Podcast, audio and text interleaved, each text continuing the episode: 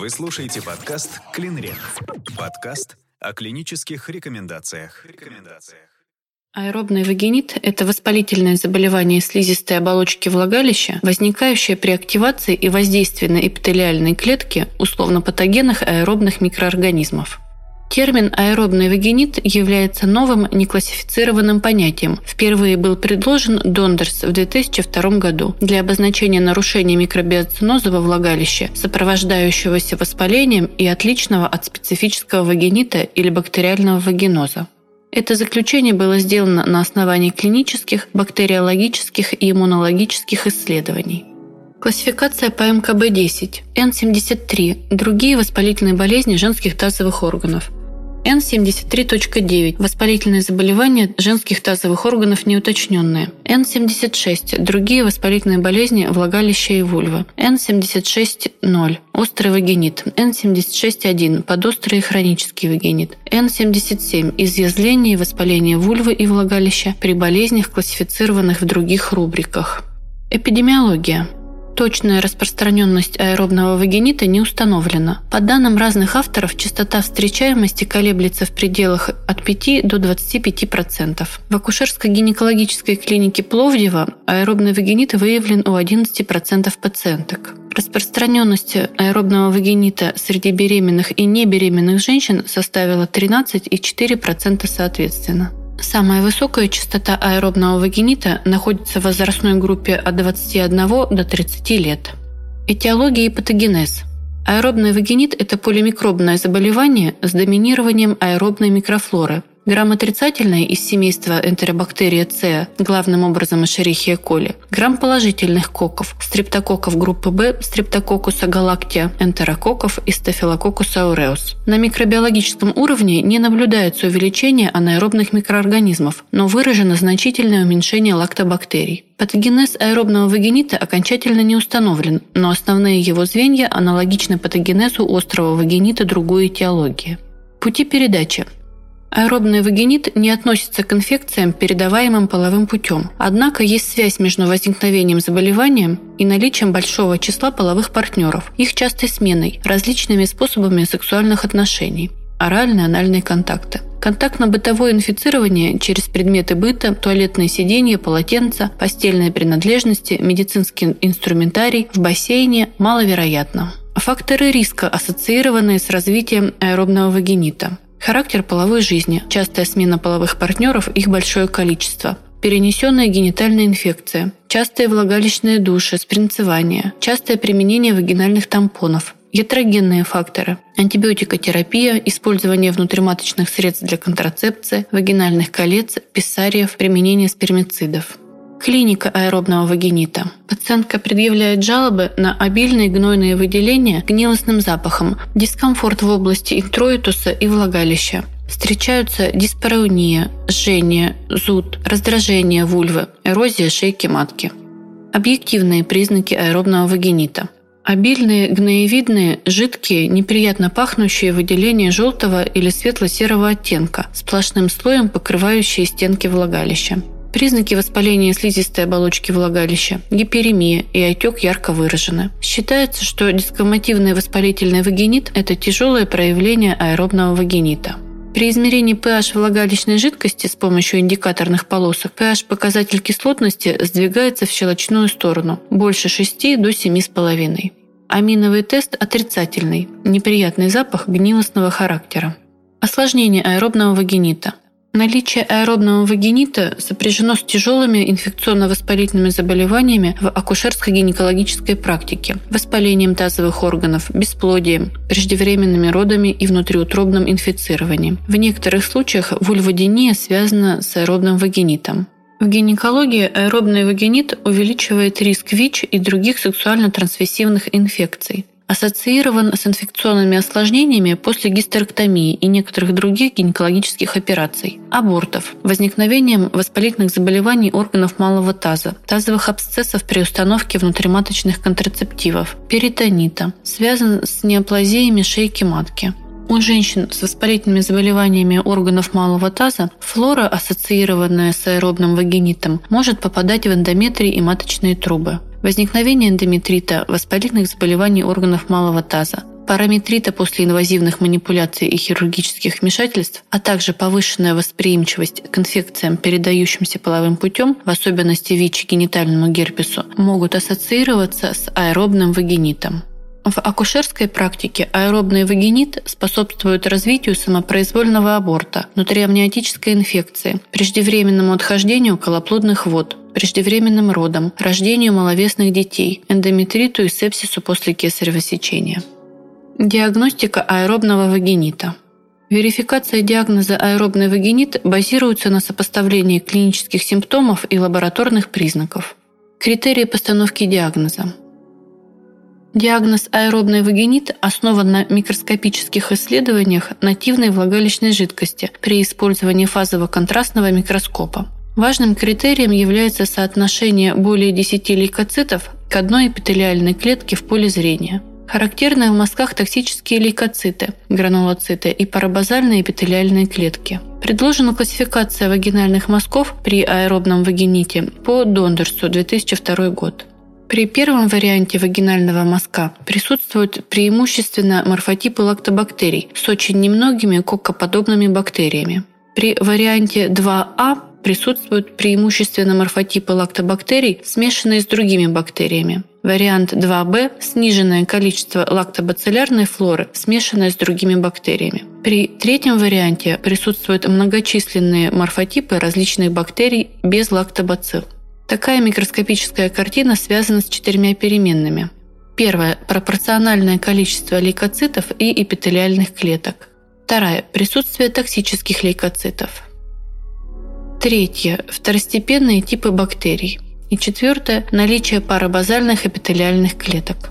Суммарный показатель при этом оценивают по пяти параметрам по десятибальной системе – Ранжир от 1 до 4 баллов соответствует нормальной микробиоте. 3-4 балла соответствует легким признакам аэробного вагинита. 5-6 баллов представляет умеренный аэробный вагинит и от 6 до 10 баллов тяжелый аэробный вагинит.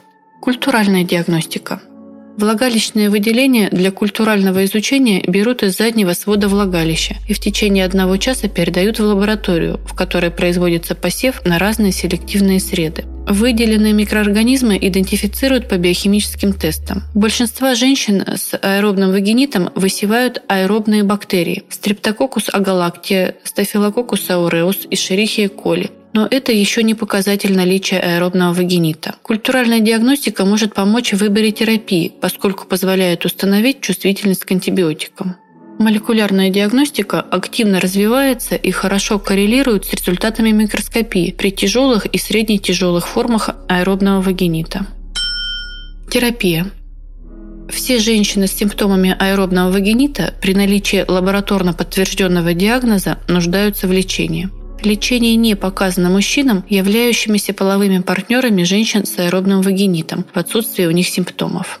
Целью лечения является устранение симптомов заболевания и проявление инфекции, а также профилактика инфекционно-воспалительной патологии после гинекологических операций и родов. Потенциальным преимуществом лечения аэробного вагинита является снижение риска осложнений аборта, гистерэктомии, послеродового эндометрита, а также уменьшение риска развития сексуально-трансмиссивных инфекций и ВИЧ. Терапевтический выбор при аэробном вагините предполагает применение антибиотиков широкого спектра действия, обладающих действием против большинства бактерий кишечного происхождения, бактерицидным эффектом и слабым или полным отсутствием влияния на нормальную вагинальную микробиоту. Также могут рассматриваться препараты с предполагаемым влиянием на анаэробную и аэробную вагинальную эректальную микробиоты. Предпочтительно применять влагалищную форму препаратов – чтобы гарантировать высокий уровень концентрации антибиотика локально и в достаточном временном интервале, максимально исключая системную спектральную поглотительную способность. В 2009 году Кира и соавторы были опубликованы результаты многоцентрового рандомизированного сравнительного исследования эффективности и безопасности применения двух комбинированных препаратов, содержащих неомицин, нистатин, полимиксин Б и неомицин, нистатин, тернидозол и преднизолон для лечения аэробного вагинита. Установлена одинаковая эффективность и безопасность двух сравниваемых препаратов при наличии аэробного вагинита – П более 5 сотых. Из-за очень низкого воздействия на нормальную вагинальную микробиоту, в частности лактобактерии, канамицин или хинолоны нужно считать хорошим выбором терапии для аэробного вагинита. Канамицин по сравнению с миклоциклином значительно лучше способствовал восстановлению влагалищного гомеостаза, не снижал активность лактобациллярной микробиоты. Бактерицидная активность канамицина против энтеробактерия С при местном применении имеет более низкую минимальную ингибирующую концентрацию, следовательно, снижается риск появления устойчивых штаммов. Кроме того, канамицин показал хорошую активность против граднерелла вагиналис, что позволило его использовать в лечении вагинита, вызванного полимикробной аэробной и анаэробной микрофлорой. Последующая нормализация pH способствовала созданию неблагоприятных условий для микробного обсеменения влагалища условно-патогенной микрофлорой, ассоциированной с аэробным вагинитом. Лактобактерии непосредственно снижают риск грибковых суперинфекций за счет подавления разрастания грибов при аэробном вагините. Этот факт позволяет предполагать улучшение результатов лечения аэробного вагинита при использовании топических пробиотиков. Некоторые авторы считают применение пробиотиков относительно новым, многообещающим альтернативным подходом в лечении аэробного вагинита, как это многократно было продемонстрировано при лечении бактериального вагиноза. Ряд авторов считают возможной комбинацию клиндомицина и стероидов интравагинально в течение 7-21 дня. При выраженной атрофии рекомендовано использовать эстрогены местно. Имеются данные о применении высоких доз нефурателя для лечения простого и смешанного аэробного вагинита. Существует мнение о возможности лечения аэробного вагинита двухпроцентным кремом клиндомицина интервагинально в течение 7 дней. Европейское общество Юсти при аэробном вагините рекомендует использовать антибиотики канамицин и моксифлоксацин. Лечение и профилактика рецидивов аэробного вагинита – в современной научной литературе данные о хроническом рецидивирующем аэробном вагините немногочисленны. Схемы лечения рецидивов аэробного вагинита еще не отработаны. Профилактикой рецидивов является адекватное лечение этого заболевания при первичном возникновении. В случае рецидива аэробного вагинита следует применять препараты, ранее не применявшиеся. Беременность и лактация. Лечение рекомендуется проводить всем беременным женщинам с симптомами аэробного вагинита. Имеется прогноз, что уменьшение частоты преждевременного разрыва плодных оболочек, преждевременных родов, внутриамниотической инфекции, послеродового эндометрита будет иметь место при лечении аэробного вагинита у беременных женщин. В России канамицин противопоказан при беременности. Аэробный вагинит не относится к заболеваниям, передающимся половым путем, хотя ассоциация этого заболевания с сексуальными контактами, особенно ректальными, очевидна. Проведение скрининга, а также лечение партнера мужского пола в отсутствии симптомов не требуется. Контроль излеченности и наблюдение. При устранении симптомов контроль излеченности следует провести в срок от 14 дней до 1 месяца после окончания лечения. В отсутствие рецидивов наблюдение не рекомендовано. Обучение женщин включает предупреждение о необходимости обращения к врачу в случаях повторного появления симптомов, исключить из практики оральные и анальные половые контакты, рекомендовать прекратить спринцевание и принятие пенных ванн, рекомендовать использование гипоаллергенного мыла, либо вообще не использовать мыло, рекомендовать исключить сексуальные контакты или использовать барьерную контрацепцию презервативом на период лечения. Рекомендовать обследование на инфекции, передающиеся половым путем, из-за большей подверженности этих пациенток инфицированию. Предупреждать, что терапия аэробного вагинита может провоцировать развитие или обострение вульвовагинального кандидоза. Трихомоноз. Это инфекционное заболевание мочеполовых органов, вызываемого трихомонос вагиналис и передаваемое половым путем. Код по МКБ а59 трихомоноз, А59.0 урогенитальный трихомоноз, бели, простатит, вызванный трихомонос вагиналис, А59.8 трихомоноз других локализаций, А59.9 трихомоноз неуточненный. Эпидемиология. Заболеваемость. В мире 170-180 миллионов пациентов в год. В США 8 миллионов пациентов в год. В Европе схожие с США цифры. В Российской Федерации эта цифра является самой распространенной среди всех регистрируемых инфекций, передающихся половым путем. При этом за последние десятилетия отмечено снижение уровня заболеваемости с 200 на 100 тысяч населения в 2006 году до 48 на 100 тысяч населения в 2017 году. Истинную заболеваемость трудно рассчитать, так как заболевание не во всех странах подлежит обязательному статистическому учету. У части пациентов имеются субклинические формы, а рутинные диагностические тесты имеют низкую чувствительность. Трихомоноз с наличием симптомов чаще встречается у женщин, чем у мужчин. Рост заболеваемости отмечается с ростом числа половых партнеров.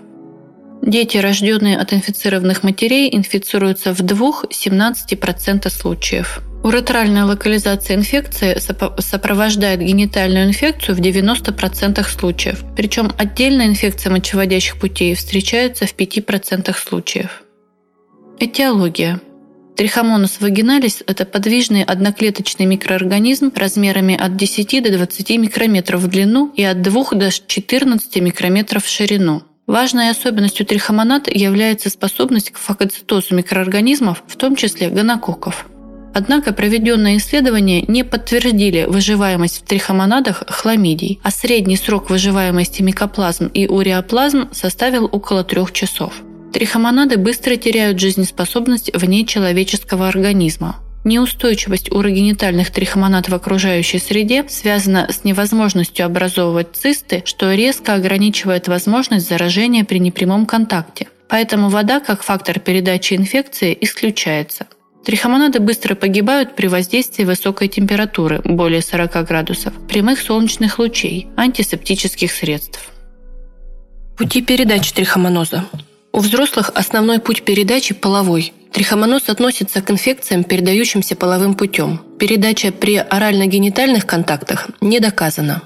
У детей вертикальный путь передачи при прохождении через родовые пути больной матери встречается редко в виде инфицирования трихомонадами влагалища девочек и в более редких случаях поражения легких у обоих полов. Вопрос о контактно-бытовом инфицировании через предметы быта, туалетные сиденья, полотенца, медицинский инструментарий дискутируется и пока не доказан. Описаны единичные случаи инфицирования при нарушении правил личной гигиены и ухода за детьми. Факторы риска трихомоноза. Новый половой партнер или несколько половых партнеров в одно время. Инфекции, передающиеся половым путем в настоящее время или в анамнезе сексуальный контакт с инфицированным партнером, инъекционные наркотики, отсутствие барьерной контрацепции. Клиника трихомоноза. Инкубационный период в среднем равен от 4 до 28 дней. Инфекция может персистировать длительное время у женщин, но у мужчин существует, как правило, не больше 10 дней. После инфицирования и инкубационного периода в среднем через две недели у мужчин могут развиться уретрит или баланопастит, которые нередко завершаются самоизлечением. У женщин тоже может быть уретрит, вагинит, в некоторых случаях носительство. В 50-75% случаев урогенитальный трихомоноз протекает бессимптомно. Инфекция может поражать только влагалище или уретру пациентки – Наиболее часто урогенитальный трихомоноз у женщин проявляется в виде специфического вагинита.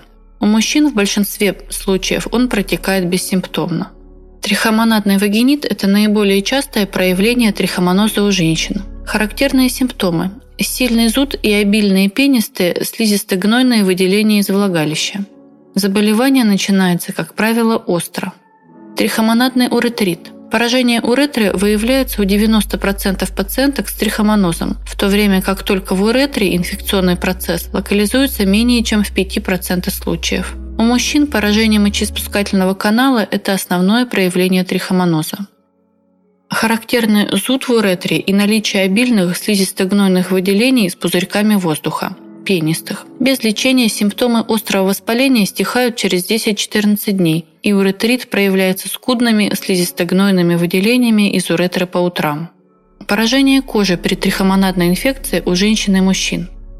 Поражение кожи наружных половых органов встречаются при длительно протекающем трихомонозе в отсутствии лечения. Проявляется в виде красных пятен, поверхностных эрозий и даже язвенных поражений, сопровождающихся жжением и зудом в участках поражения. У женщин протекает в виде вульвита, у мужчин баланопастита. Субъективные признаки. Выделение из половых путей серо-желтого цвета. Слизисто-гнойные, нередко пенистые с неприятным запахом. Зуд, жжение в области вульвы и влагалища. Диспарауния, дизурия, дискомфорт или боль в нижней части живота. Объективные признаки. Гиперемия и отечность слизистой оболочки вульвы и влагалища. Зелено-желтые, жидкие пенистые выделения с неприятным запахом. Эрозивно-язвенное поражение слизистой оболочки наружных половых органов или кожи внутренней поверхности бедер. Петехиальные кровоизлияния на слизистой оболочке влагалищной части шейки матки. Клубничная шейка матки. Что такое клубничная шейка матки? При поражении шейки матки отмечаются мелкие петехиальные кровоизлияния, так называемая клубничная шейка матки или макулярный кальпит. Клубничная шейка матки является специфическим клиническим признаком трихомоноза у женщин и отмечается в 5-10% случаев, а при кольпоскопии выявляется до 45% у женщин с трихомонадным вагинитом. Причина возникновения неизвестна. Некоторые исследователи связывают это явление с воздействием токсических продуктов в деятельности трихомонад. pH выделений 5-5,5. Что такое трихомонадоносительство? Под трихомонадоносительством следует понимать наличие трихомонад в организме человека при отсутствии клинических признаков заболевания. Частота трихомонадоносительства, по данным разных авторов, составляет от 2 до 41%. Истинное число трихомонадоносителей неизвестно. Трихомонадоносительство зависит как от штамма трихомонад, так и от особенностей организма хозяина. У трихомонадоносителя естественный иммунитет на внедрение трихомонадных антигенов, родственных антигенам собственных эритроцитов развивается в недостаточной степени. Играет свою роль и местный клеточный иммунитет. Трихомонадоносители, как и больные с вялотекущим воспалительным процессом, представляют серьезную опасность в эпидемиологическом отношении, являясь источником распространения трихомониаза. Наиболее часто трихомонадоносительство встречается у мужчин. Осложнение трихомоноза. Осложнение исходов беременности. Установлена связь с разрывом плодных оболочек, преждевременными родами, рождением детей с низкой массой тела. Однако для подтверждения доказательств этой взаимосвязи требуются дальнейшие исследования. Женщины с трихомонадной инфекцией значительно чаще инфицируются ВИЧ-инфекцией и значительно чаще инфицируют ВИЧ-инфекцией своих половых партнеров. Также установлен более высокий риск инфицирования половыми инфекциями и онкогенными папилломавирусами женщин с урогенитальным трихомонозом, чем здоровых. Возможно повышение риска вертикальной передачи ВИЧ-инфекции от матери к плоду. Возможно повышение риска респираторных и генитальных инфекций новорожденного.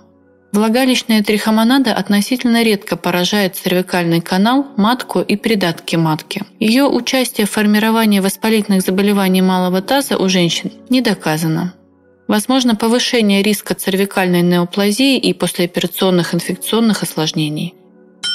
Диагностика трихомоноза. Скрининг необходим в идеале всем женщинам с жалобами на выделение из половых путей. В отсутствие такой возможности в обязательном порядке обследование на трихомонус вагиналис должны проходить следующие группы женщин. При обнаружении трихомонус вагиналис при кульпоскопическом исследовании. При обнаружении трихомонус вагиналис у полового партнера при отсутствии эффекта в случае эмпирического лечения вульвовагенита, при тяжелых или рецидивирующих симптомах вульвовагенита, при наличии факторов риска, инфекции, передающиеся половым путем в анамнезе, новый половой партнер или несколько половых партнеров в одно время, прием инъекционных наркотиков. Диагноз трихомоноза устанавливается на данных клинического осмотра и определения возбудителя лабораторными методами. Лабораторные методы диагностики – Микроскопическое исследование мазок из заднего свода влагалища и цервикального канала. Обычно используется световая микроскопия нативного материала или окрашенного акридиновым оранжевым. Метод обладает достаточно низкой чувствительностью 40-70% и требует исследования мазка сразу после взятия или утраты подверженности трихомонос вагиналис. Этот метод не следует использовать для диагностики трихомоноза у мужчин. Им рекомендован культуральный метод исследования выделений мочи или спермы. Культуральный метод исследования – чувствительность 95%. Полимеразная цепная реакция. Чувствительность и специфичность приближаются к 100%. Имеет более высокую диагностическую чувствительность по отношению к трихомонус вагиналис у мужчин. При подтверждении диагноза трихомоноз обязателен скрининг на наличие других инфекций, передающихся половым путем. Лечение трихомоноза. Показанием к терапии является положительный результат любого из лабораторных методов обследования на наличие трихомонос вагиналис, независимо от наличия симптомов. Показанием к лечению является лечение половых партнеров. Препараты группы нитроимидазолов являются единственными средствами для лечения урогенитального трихомоноза с доказанной эффективностью при сохранении высокой чувствительности трихомонос вагиналис. Первой линией терапии является назначение метронидазола 400-500 мг внутрь два раза в сутки 5-7 дней или метронидазола 2 грамма один раз внутрь или тинидазол 2 грамма один раз внутрь.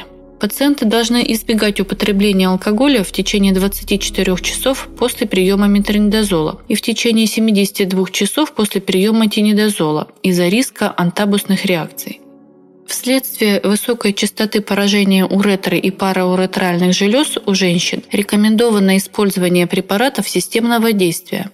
Использование геля, содержащего метронидазол или другие местные формы нитроимидазолов, не рекомендовано, поскольку он не достигает терапевтических концентраций в уретре и парауретральных железах. Использование однократной схемы применения метронидазола в дозе 2 грамма имеет лучший комплайнс со стороны пациентов, но большую частоту неудач терапии, особенно если партнеры лечатся не одновременно. Возможно спонтанное излечение с частотой 20-25%.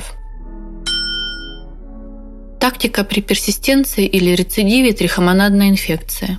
Убедитесь, что пациент в точности выполнил назначенное ему лечение. Исключите вероятность выведения метронидазола из организма при рвоте, возможной после его приема внутрь. Выясните возможность повторного инфицирования трихомонос вагиналис от нового полового партнера или прежнего полового партнера, если он не получал лечения. В большинстве случаев при персистенции или рецидиве трихомонадной инфекции оказывается эффективным повторный курс стандартной терапии. Если повторный курс стандартной терапии оказывается неэффективным и исключены перечисленные выше причины рецидивирования трихомоноза, следует прежде всего исключить герпес-вирусную инфекцию. Еще одной причиной неэффективности терапии могут оказаться некоторые микроорганизмы, которые могут обнаруживаться в вагинальном отделяемом, например, бета-гемолитический стрептококк. Эти микроорганизмы способны вступать во взаимодействие с метронидазолом, снижая его эффективность. В таких случаях до повторного назначения очередного курса метронидазола с целью элиминации коковой флоры рекомендовано провести эмпирическую терапию эритромицином или амоксициллином. В подавляющем большинстве случаев при увеличении дозы метронидазола или при использовании тинидазола происходит элиминация возбудителя. Устойчивость трихомонас вагиналис к высоким дозам метронидазола встречается крайне редко. Период полувыведения у тинидазола более продолжительный, чем у метронидазола, а концентрация тинидазола в тканях мочеполовых органов выше таковой для метронидазола. Кроме того, в отношении большинства штаммов трихомонас вагиналис минимальная подавляющая концентрация тинидазола ниже, чем метронидазола. Возможные варианты терапии трихомоноза при неэффективности описанных выше схем – Метронидазол 500 мг внутрь 3 раза в сутки в течение 7 дней, плюс метронидазол 1 грамм во влагалище или прямую кишку 1 раз в сутки в течение 7 дней. Следующая схема. Прием метронидазола или тинидазола 2 грамма внутрь 1 раз в сутки в течение 3-5 дней. Трихомоноз у женщин во время беременности сопровождается осложнениями исходов беременности, поэтому для их предотвращения лечение беременных при наличии симптомов осуществляется на любом сроке беременности, а при отсутствии симптомов лечение может быть отсрочено до 37 недели. Схема лечения. Метронидазол 2 грамма внутрь однократно. Безопасность тинидазола во время беременности не оценивалась. Существует множественные доказательства эпидемиологической взаимосвязи ВИЧ-инфекции и трихомонос вагиналис. ВИЧ-инфицированные женщины при наличии трихомоноза легче инфицируют ВИЧ из-за увеличенной вирусной нагрузки в гениталиях. То же время лечение трихомоноза снижает вирусную нагрузку ВИЧ. Поэтому скрининг на трихомоноз целесообразен всем ВИЧ-позитивным пациенткам. Контроль излеченности показан всем через 3 месяца после лечения из-за высокой частоты персистенции инфекции. Схема лечения. Метронидазол 500 мг 2 раза в сутки, один раз. Все половые партнеры должны быть обследованы на инфекции, передающиеся половым путем, и пролечены от трихомоноза независимо от результатов анализа на наличие трихомонос вагиналис. Если у мужчины партнера женщины с трихомонозом предполагается негонококковый уретрит, ему следует провести терапию против трихомонос вагиналис перед постановкой диагноза. Во время лечения рекомендовано воздержаться от половых контактов до подтверждения излеченности всех половых партнеров. Контроль излеченности на основании микроскопического и культурального методов и методов амплификации РНК НАСБА проводится через 14 дней после окончания лечения. Контроль излеченности на основании методов амплификации ДНК проводится не ранее, чем через один месяц после окончания лечения. При отрицательных результатах обследования и исчезновении признаков воспаления у исходно-симптомных пациентов дальнейшее наблюдение не показано.